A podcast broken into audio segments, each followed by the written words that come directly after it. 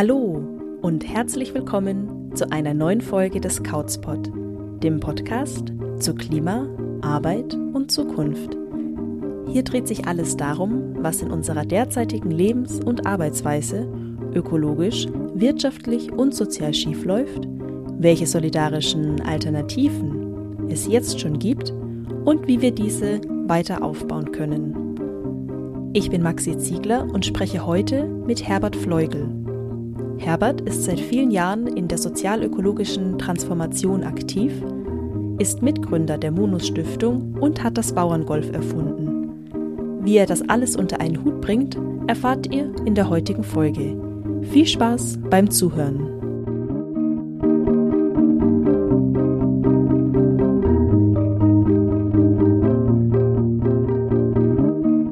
Hallo Herbert, ich freue mich sehr, dass wir heute die Aufnahme hier machen können.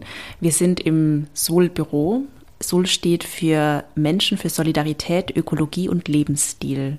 Was spielt sich denn alles ab hier in dem Büro und wie lange seid ihr denn hier schon vor Ort? Dieses Büro gibt es etwa 20 Jahre und es ist ein Büro, das mehrere Umweltorganisationen beheimatet. Sol ist die NGO, die hier am meisten verwurzelt ist. Und dazu gibt es noch den Bauerngolfverband. Das ist ein ökologisch nachhaltiges Spiel, mit dem wir versuchen, biologische Landwirtschaft in humorvoller Weise den Menschen näher zu bringen. Dann gibt es hier den Verein GPC, das heißt auf Deutsch gibt den Leuten Chancen.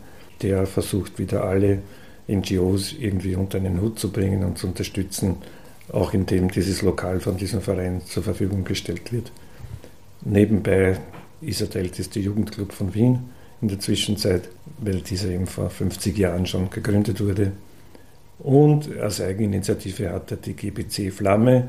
Das ist so ein bisschen besser wie der Nobelpreis. Also bei uns wird die GBC Flamme vergeben und wir haben schon drei GBC Flammen vergeben in diesen 50 Jahren.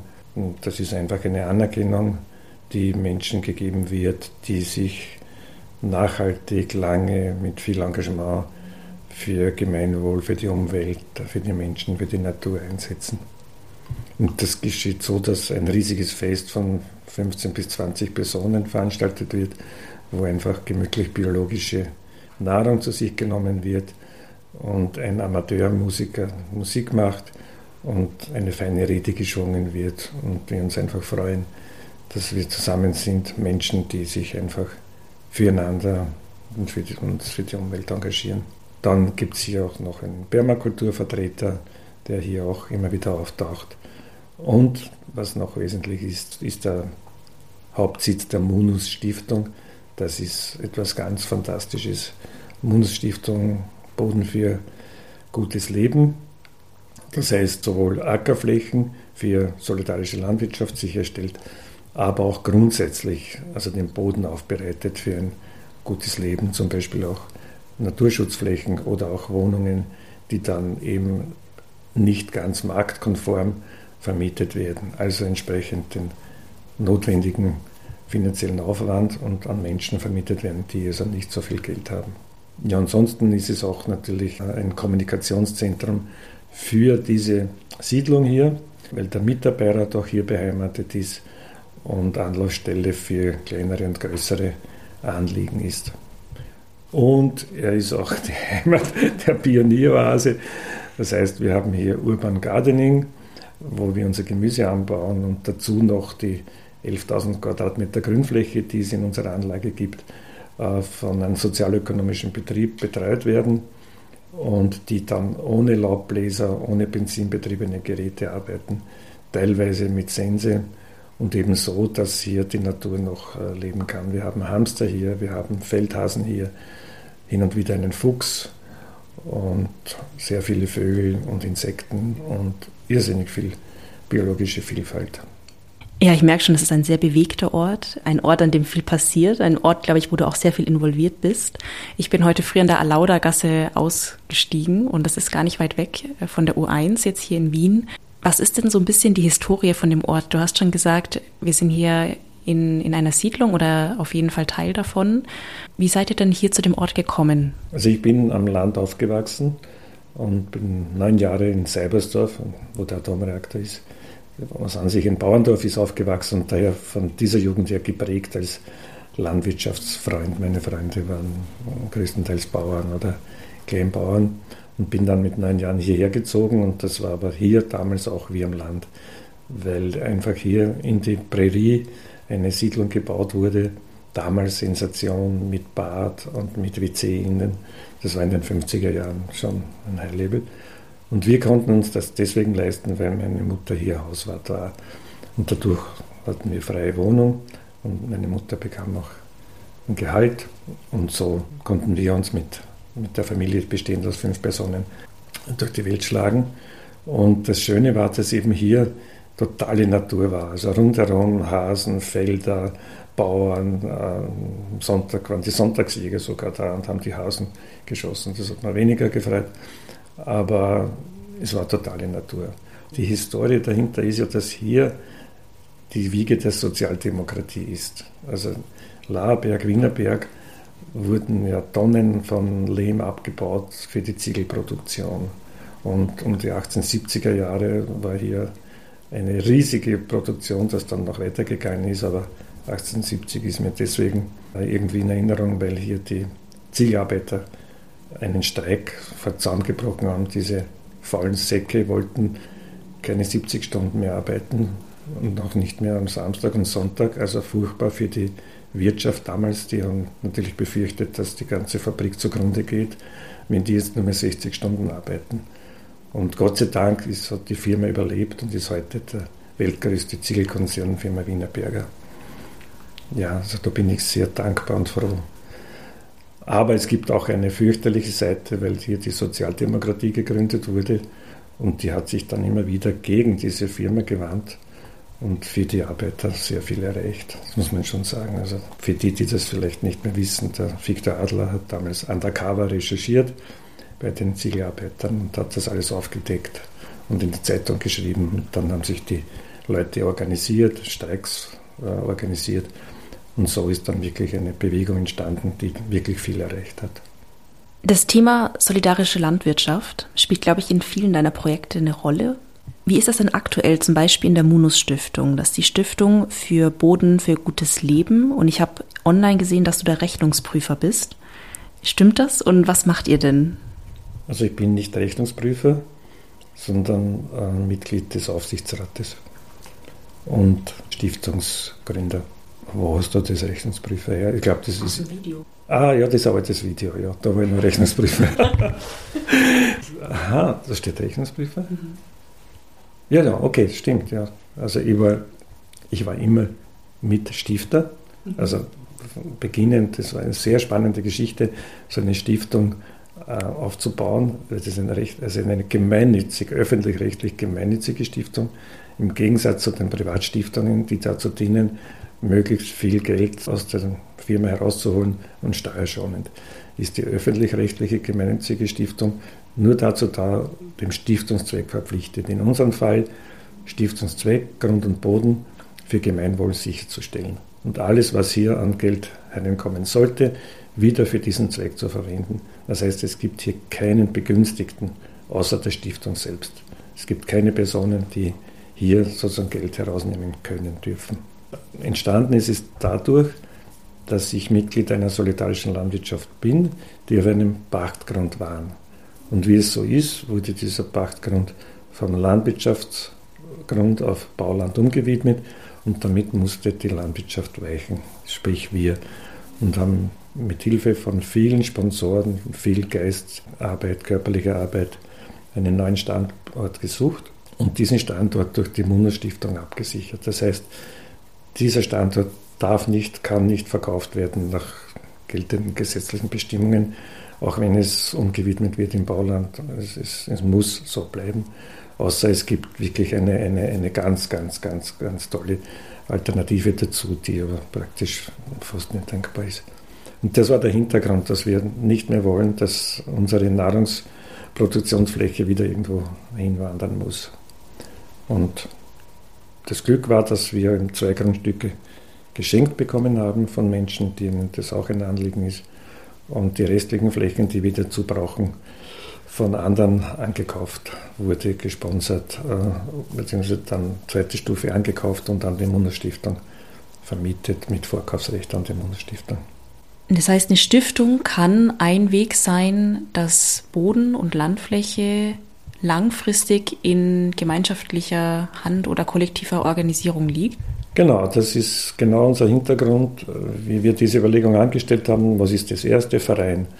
Verein ist eine Generalversammlung, der Obmann wird abgewählt, ist die Satzung geändert und statt landwirtschaftlich-biologisch steht drinnen Red Bull, Klimaanlage oder sonst was.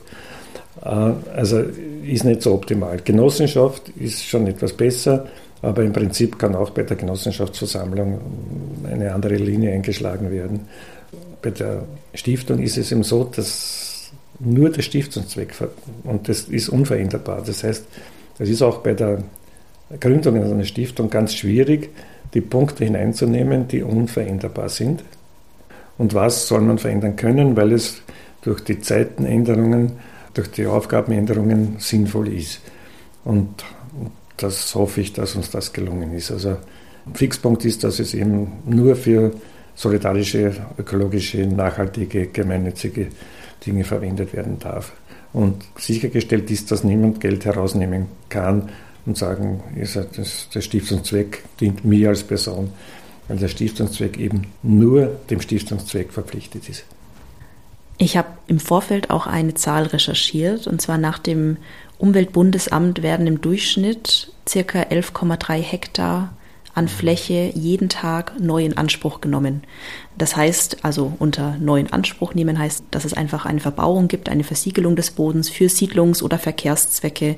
Und das mag vielleicht kurzfristig eine positive Wirkung haben für Mobilität oder Wirtschaft, aber langfristig gesehen verschärfen sich einfach zunehmend Probleme und auch das weltweite Klima dadurch.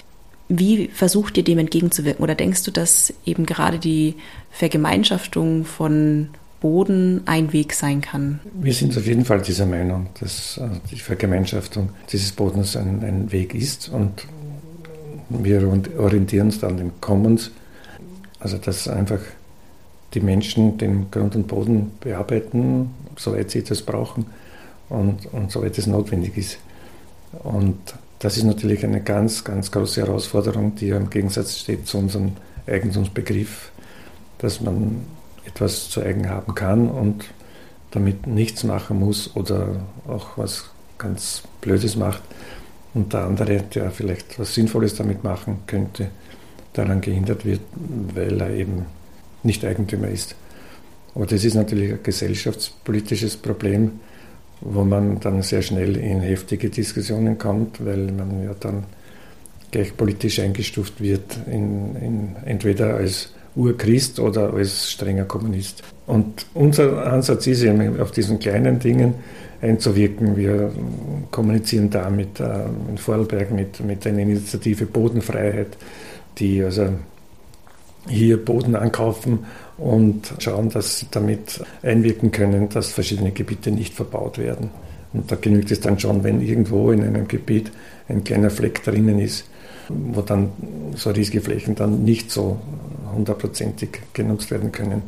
Oder gibt es im Burgenland ähm, einen Verein, der eben Naturschutzflächen ankauft und, und auch wieder in, inmitten von konventionellen Ackergrundstücken dann seine Flächen hat und, und hier Rückzugsflächen äh, fordert. Wir haben auch äh, Kontakt zu Habitat, das also wieder Wohnraum äh, schafft unter vernünftigen Bedingungen. Also das ist so unser Ansatz im Kleinen und da versuchen wir halt einerseits also so Informationsarbeit zu leisten, aber auch praktische Arbeit durch diese Bundesstiftung, die dann wirklich einerseits den Grund hat und die Möglichkeit hat, diese Grundstücke an Menschen zur Bearbeitung zu übergeben. Und bei uns ist wieder im Vordergrund die solidarische Landwirtschaft, weil auch wieder hier das Gemeinschaftliche im Vordergrund stehen soll und nicht der Gewinn, der daraus erwirtschaftet wird. Hast du denn noch Forderungen an die Politik? Ja, die sind so radikal. ja, ich würde es einfach allgemein sagen, dass einfach Gemeinwohl Orientierung sein sollte. Also, da steckt eigentlich eh alles drinnen. Und wir haben ja in den verschiedensten äh, Bestimmungen und so weiter, in verschiedensten Staaten, meines Wissens in Bayern oder so, dass alles äh, gemeinwohlorientiert sein sollte, müsste. Und auch in unseren Banken und Sparkassen, wie sie früher geheißen haben, steht das auch alles drinnen. Also, das eigentlich die Solidarität, die Versicherungen waren ja früher ein einfache solidarische Geschichten. Und also ich würde mir wünschen, dass Gemeinwohl und Solidarität in der Politik einfach seinen ersten Platz hat. Ja, also es steht oft drin Gemeinwohl in verschiedenen Institutionen, aber es ist nicht immer umgesetzt sozusagen. Und es ist die Forderung, das auch umzusetzen. Genauso ist es. Es steht ja sowieso in, in, in den verschiedensten Staatsgrundgesetzen, in Statuten von Firmen, von Sparkassen, von Banken, äh, von Kommunen drinnen, ganz eindeutig. Aber das wird vergessen. Ich bin froh, ich würde mich freuen, wenn man in Ruhe miteinander spricht, wenn man die Worte Solidarität ein bisschen durchforstet und nachdenkt, wenn man das Wort Gemeinwohl und Empathie immer wieder bespricht und miteinander redet. Also ich bin ein Fan des persönlichen Gesprächs und damit erreiche ich natürlich weniger Menschen, als wenn ich 70.000 Follower habe.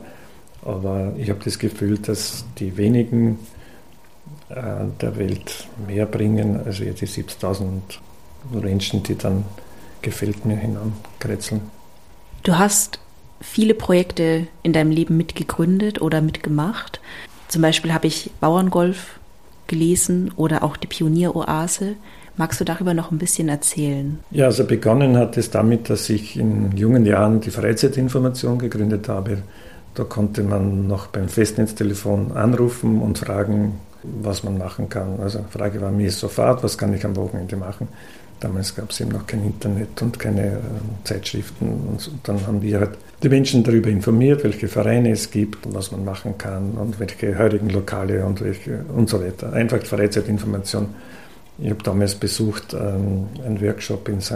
Gilgen, äh, gemeinsam mit Konrad Lorenz und so weiter und das Freizeitproblem zu besprechen, weil damals einige Leute der Meinung waren, das wird ein Problem werden und die Freizeitindustrie wird kommen und so weiter und es wird ein Tourismus kommen, ein Gesundheitstourismus. Und ich war damals 20 Jahre, man dachte, welcher Mensch wird auf Urlaub fahren, damit er dort sich gesund pflegt oder so. Es ist ja schräg, da fahre ich doch dorthin, weil ich Halligalli habe. Und dann wird es, wird es Menschen geben, die den Menschen, die dort auf Urlaub sind, sagen, wie sie turnen sollen und so. Ja, Animateur hat das geheißen. Ja. Und da war einer dabei, der wollte sich als Animateur ausbilden. Ich mir gedacht, schräg, sowas kann da nie funktionieren. Das ist so ein Blödsinn. Ja, und das ist tatsächlich alles gekommen. Wir haben aber, wir sind also dabei geblieben, dass wir einen kleinen Verein gegründet haben, eine Sauna eingebaut haben, weil sie auch gesund war. Und ähm, dann ist es weitergegangen, ein Fußballclub, Leute unterstützt, die Musik gemacht haben, junge Leute. Und dann bin ich zu den Biobauern gekommen, zu WUF, via Welcome on Organic Farms. Mhm. Das war dann sozusagen, nachdem in meiner Heimatgemeinde keine richtigen Bauern mehr sind, sondern nur mehr landwirtschaftliche Produktionsstätten. Es gibt keine Tiere mehr, mhm. nur mehr Bauern mit äh, großen Grundstücken und großen Maschinen, die halt nach Angaben und Vorgaben von Eskimo, Igel oder sonst wem die Gründe bearbeiten bin ich zu Wurf gekommen zu kleinen Bauernhöfen.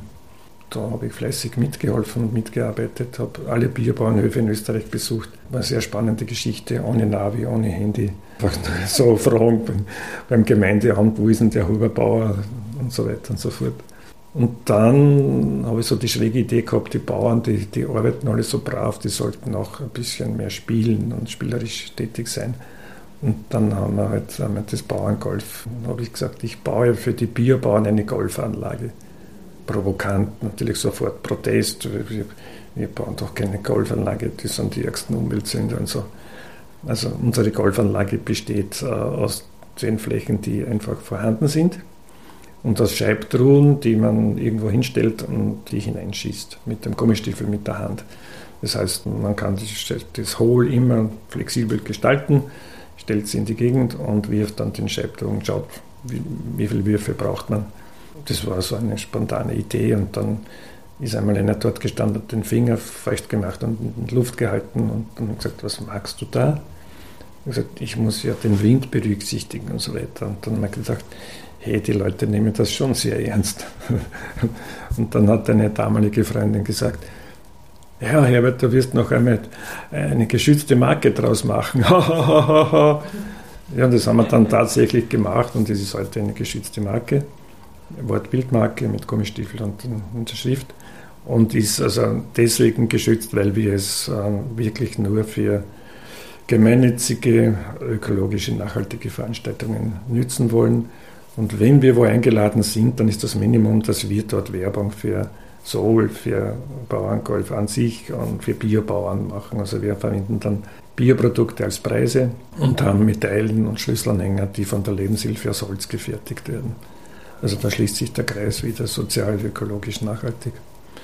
Ja, und dann, dann ist es weitergegangen zum Höhepunkt meines Lebens. Also das ist eigentlich so ein wunderbarer Abschluss, die Gründung der Mondstiftung. Also das war ein Traum, den ich schon vor 30 Jahren hatte, angeregt durch das äh, in England, Stiftung in England, wie heißt jetzt? Hm. National Trust, National Trust in England, die also alte hm, Schlösser und so weiter, Grundstücke hm, gesammelt haben und das wieder vorsorglich vermarktet haben. Aber dadurch, dass sie so viele Grundstücke haben, auch einen politischen Einfluss haben, weil wenn jetzt Autobahnen gebaut werden, Fabriken und so weiter, dann kommen die Leute immer wieder an, an diese Stiftungsgründe und die können dann hier ein bisschen etwas bewirken, dass das vielleicht nicht so gemacht wird oder anders gemacht wird. Und das war sozusagen mein Hintergrund. Das haben wir durch die Bundesstiftung dann umgesetzt, auch bedingt durch den realen Anlass, dass wir unsere Landwirtschaft äh, wechseln mussten damals. Wir nehmen heute Ende März auf. Aktuell gibt es große und starke Klimaproteste in Wien. Die Polizei ist in den letzten Tagen auch mit Gewalt und Pfefferspray gegen Demonstrierende vorgegangen. Es gibt auch die nächsten Tage noch Aktionen. Wie hast du es denn geschafft, über Jahre hinweg aktiv zu bleiben, auch an vielleicht eine sozial-ökologische Transformation zu glauben und immer noch weiterzumachen? Ja, wir haben im Vorfeld schon darüber gesprochen, dass das wirklich schwierig ist zu beantworten. Eine Antwort wäre, dass ich, dass ich egoistisch bin und ich könnte mich so betrachten, dass ich ein Fisch bin in einem größeren Aquarium. Ich würde gerne in einem Aquarium leben, wo wenig Mist drinnen ist und wenig Aggression. Und wenn ich das will, dann muss ich selber schauen, dass ich nicht so viel Mist mache und auf die anderen einwirken, dass sie nicht so viel Mist machen und böse sind oder sowas. Also das ist der egoistische Ansatz. Der andere Ansatz ist, dass ich einfach ein Gutmensch bin und alles recht machen will und dass den anderen auch gut geht. Ist aber auch schon wieder egoistisch, weil ich es natürlich auch genieße, wenn es den anderen gut geht. Weil es kommt ja wieder auf mich zurück. Und wenn ich aber beginne und bei uns in der Siedlung durchgehe und mit den Leuten rede, dann merke ich einfach, wie das den Menschen gut tut und dann tut es mir auch gut. Also ob damit die Frage beantwortet ist, warum ich das jahrelang so mache. Wahrscheinlich schon, weil es mir taugt, weil es mir gefällt und weil ich sonst eigentlich keinen anderen Sinn in unserem Leben sehe, als wir gut zu leben. Und gut zu leben heißt für mich, mit den anderen gemeinsam gut zu leben. Das heißt, ein bisschen Optimismus ist noch übrig? Es ist noch ein bisschen Optimismus übrig, ja. Das klang in unserem Vorgespräch aber anders. Naja, ich will doch in der Sendung einen positiven Abschluss geben.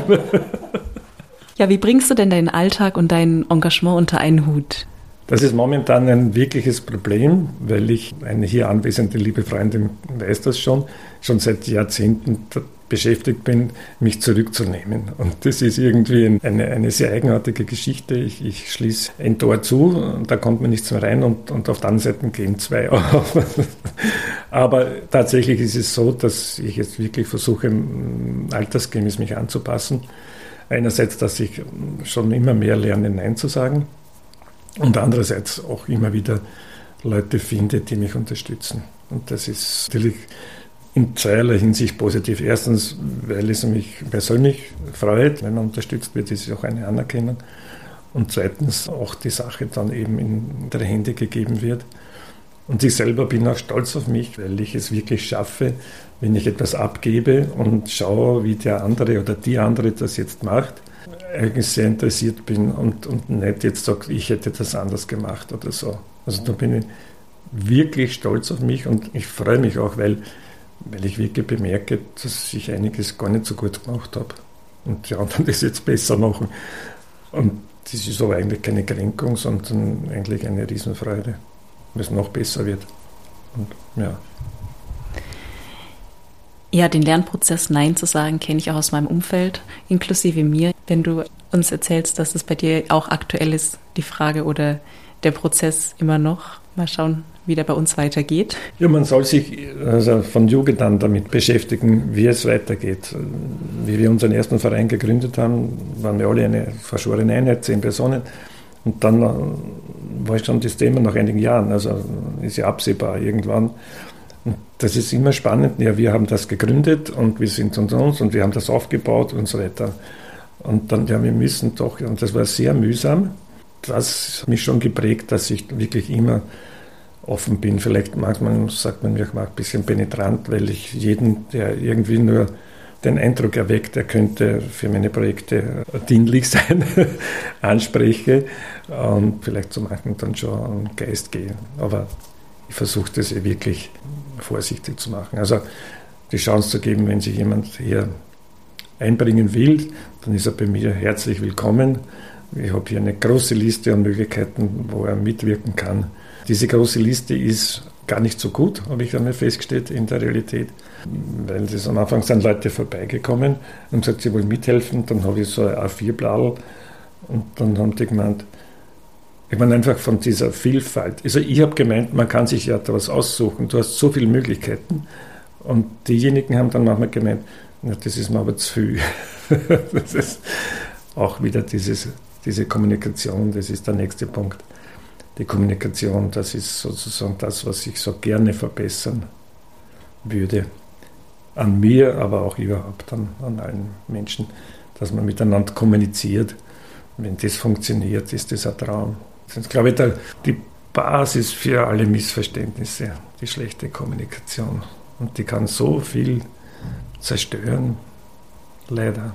Und dann ist diese Verkürzungen der Kommunikation, Verknappungen, die führen dann immer schneller zu Missverständnissen, wenn man nicht mehr rückfragt wenn man nachfragt und nicht sich was erklären lässt. Dann ist das so.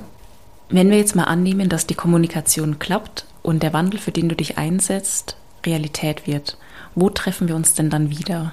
Also ich habe so für mich die Fantasie, dass ich schon in den Himmel komme. Ja, und dort werden wir uns dann wahrscheinlich sehen, weil du wirst sicherlich auch in den Himmel kommen. Das heißt, real auf dieser Welt gibt es keinen Ort.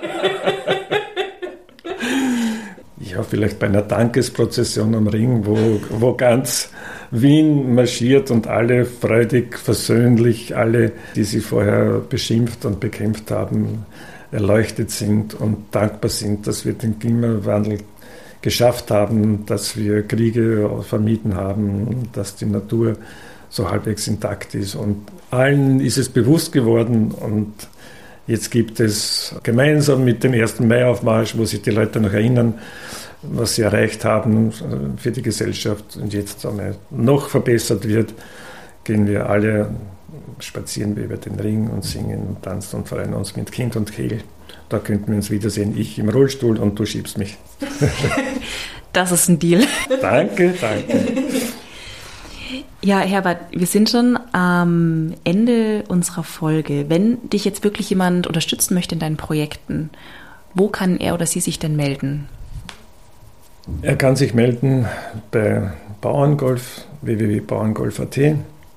Er kann sich bei der Munus Stiftung wenden findet man im Internet ohne Probleme. Monus Boden für gutes Leben. Er kann sich beim Verein Sol melden, www.nachhaltig.at oder direkt bei mir. Wenn man mich googelt, findet man mich wahrscheinlich auch. Das stimmt. Gibt es denn noch ein Thema, das du gern noch ansprechen würdest, das wir noch nicht berührt haben bis jetzt? Also eines meiner Lieblingsthemen und ein Thema, das mich sehr berührt, um nicht zu sagen aufregt, ist der Laubbläser. Und da bin ich leider nur teilweise erfolgreich. Wir haben hier in unserer Wohnhausanlage eine Grünfläche mit 11.000 Quadratmeter Grünfläche und hier wird der Laubbläser tatsächlich nicht eingesetzt. Interessanterweise in der Nachbarsiedlung wird dann nach wie vor eingesetzt mit der Begründung, dass das eben modern ist und dass das sauber sein muss und so weiter. Und ich komme auch bei Institutionen und bei großen Firmen interessanterweise mit diesem Wunsch nach Einschränkung des Laubbläsers nicht durch, weil der Laubbläser in der Zwischenzeit so das Image hat eines, eines sauberen Energie oder kraftsparend äh, oder einfach modern. Manche sagen aber, dass der Laubbläser so auch ein männliches Symbol ist, wo man so wie mit einem Moped oder mit einer Maschine so wum, wum, wum durch die Gegend fahren kann. Man wird gehört, dass man arbeitet und man wird auch gesehen, wenn man in der Staubwolke drinnen dich noch sehen kann. Das ist irgendwie ein, ein Thema, was mir am Herzen liegt. Das könnte man vorstellen, wenn, wenn es wir schaffen, dass in Wien zumindest so eine, so wie das Sackerl fürs Gackerl, so eine Kampagne kommt, dass alle Kleingärtner und sonstige Gärtner äh, sich schämen, wenn sie einen Laubbläser verwenden und sich wohlfühlen, wenn sie den Rechen nehmen. Das wäre so ein, ein Anliegen von mir, wo ich glaube, das müsste eigentlich aber auch erreichbar sein. Was sind die besten Argumente gegen einen Laubbläser? Also es wird immer behauptet, wenn man den nicht verwendet, dann ist er teuer. Und das stimmt absolut nicht. Das kann man sich ganz einfach vorstellen, speziell im, im kleinlichen Raum, wenn ich, wenn ich 10 Quadratmeter Laub zusammenrechne und muss mit einem LKW herkommen, um den Laubbläser anzu. Also die Argumente dagegen sind Staub, Lärm, Gestank und Lebewesen werden, werden durch die Gegend gewirbelt. Also es gibt nur Gegenargumente und das Dafürargument, was von den Firmen vorgebracht wird, dass es einfach einfach ist, mit dem Laubbläser sauber zu machen. Und die Frage ist, ob man das alles, was man sauber macht, ob man die Wiese so sauber machen muss, dass man das Laub äh, aus der Wiese herausbläst, wegführt und dann dafür wieder Rindenmulch einkauft und den Rindenmulch unter die Sträucher legt anstatt jetzt gleich das Laub. Ja, aber ich, beim Laubbläser, da bin ich ein bisschen emotional. Also ich würde mir einfach wünschen, dass einfach hier sachlich nachgedacht wird und vielleicht gelingt es, den Laubbläser zumindest einzudämmen. Oder zumindest in der Philosophie ähm, sowas wie eine Kultur des Nicht-Laubbläserverwendens einzuführen. Daran arbeiten wir weiter. Weniger Laubbläser, weniger Männlichkeit beim Laubblasen, das finde ich auch super. Danke, Herbert. Damit sind wir jetzt am Ende. Super, dass wir dich hier besuchen konnten. Und ja, ich wünsche dir alles Gute für deine Projekte und bin gespannt, wann wir uns am Ring dann wiedersehen. Ich hoffe bald.